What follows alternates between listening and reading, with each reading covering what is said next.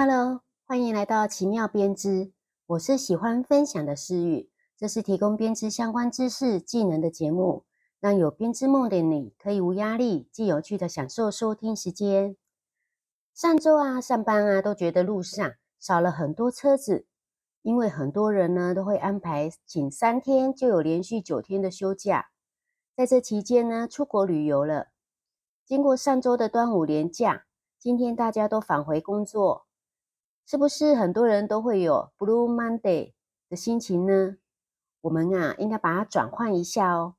想想人一生从入职场到退休，会经历多少个清洗衣啊？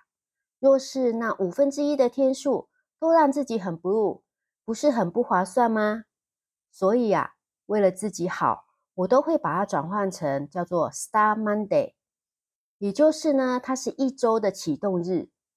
你可以将它视为这周最重要的一天，可以计划并准备着这一周的内容，不管呢是这周的工作安排还是学习计划，今早就把它搞定，下午呢你就可以开始执行这一周的计划了。这样每一周早上出门，你就会精神奕奕，会有动力，而且呢都充满了期待的出门哦，因为开心可以进行计划。大家可以试试看哦。之前听过一句话：你现在所做的每一件事，都将成为未来人生的伏笔。一样过生活，但正面一点，转念一下，是否就更开心了呢？六月呢，除了端午假期，那还有什么样的节日是在六月呢？来哦，对编织爱好者来说，六月呢也是重要的世界编织公众日。Worldwide Knit in Public Day，简称 WWKIP Day。今天呢，我们就来说说全球编织公众日。这个活动呢，是由 Daniel Landis 于二零零五年发起的，目前在每年六月的第二个星期六举行。今年是六月十号举行。它最初呢，是编织者聚集在一起。并享受彼此陪伴的一种方式。编织啊，原来就是一个很孤独的爱好行为，很容易呢，在某个地方独自编织，然后沉浸在你自己的工作当中。可能你从没有想过，你身边是否会有其他的编织爱好者？邻居们呢，可能一辈子都不知道对方在织毛衣呢。所以，这是一个特别的日子，你可以走出家门，去参加一场专门为你。或向你喜欢编织的人准备的当地活动，让所有封闭的编织者可以带着你的编织品走出来，呼吸新鲜空气。目前，它已经成为全球编织爱好者的一年一度的盛会哦。主要目的是将编织从私人的领域带到公共场所，鼓励人们在公共空间展示他的针织技巧跟作品。它的独特之处在于，它能够汇集来自世界各地的编织爱好者，创造出一个充满温暖、友善氛围的实体社交场合。参与者呢，可以选择在公园、咖啡馆、图书馆、广场等这种公开场所集结，共同举行编织活动，可以坐在一起，互相交流经验，分享创意跟灵感。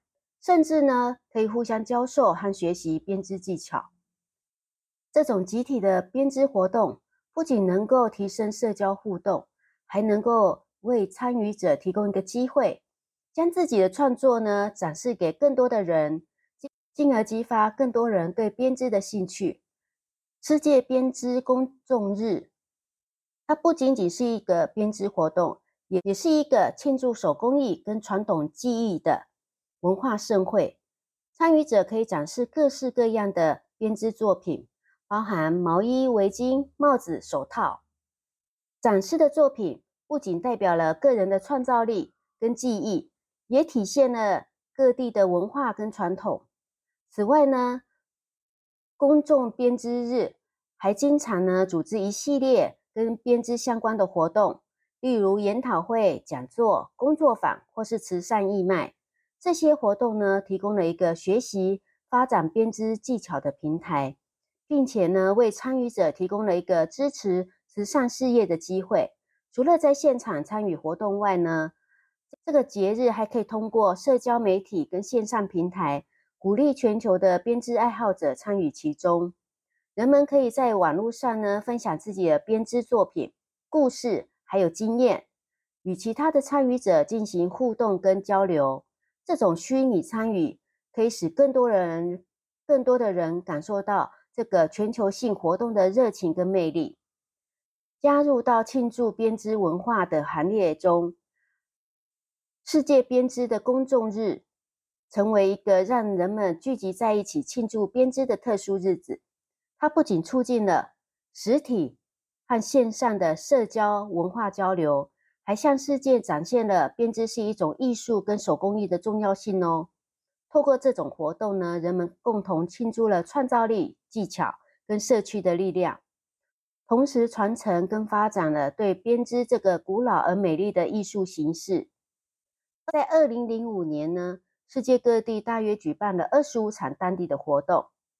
到了次年，大约有七十场。那甚至到了二零零九年呢，就来到了七百五十一个活动哦。多年来呢，澳大利亚、中国、英国、芬兰、法国、爱尔兰、挪威。南非、瑞典、美国等许多的国家都有参与过当地的活动。今年亚洲呢是阿拉伯有这个活动。每个当地活动呢都是可以由一个志愿者或是一组志愿者组织起来，他他们将自己的一些想法融入到活动举办地点以及人们想要做什么样的规划当中。虽然呢。台湾目前并没有人发起这个活动，但是期望未来有人也可以发动这样的活动，让台湾地区的编织呢能够更加的活跃。好喽，大家可以用这些关键字 W W K I P Day 去搜寻一下，看看全球为这个活动举办的一些照片跟一些活动内容。希望大家也可以参与其中。好喽，那今天的说明就到这里。那小雨们期待我们下周空中相见，拜拜。